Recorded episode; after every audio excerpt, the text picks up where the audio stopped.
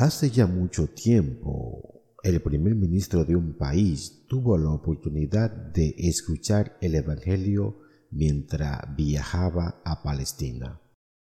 Y allí recibió a Cristo. Al saberlo su rey, le hizo al primer ministro la siguiente pregunta.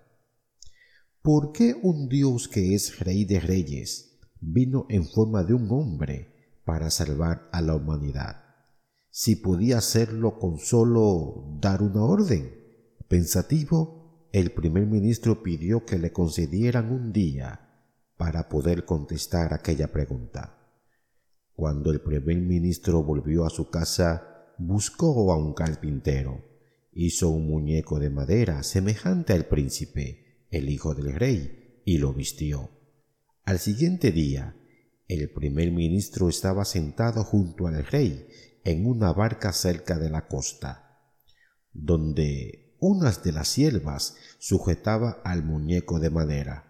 El rey, pensando que era su hijo, extendió los brazos como para abrazarlo. En ese momento, la sierva empujó al muñeco al agua.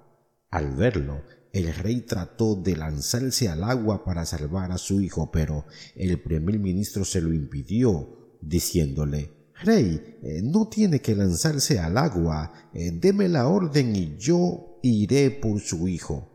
El rey, muy agobiado, contestó, No, yo iré a salvarlo, no puedo confiar en otro, no siento seguridad, este es el amor de un padre por su hijo. Viendo eso, el primer ministro contestó, Asimismo Dios Todopoderoso eligió venir al mundo en forma de hombre por su profundo amor hacia la humanidad. Hacia la humanidad.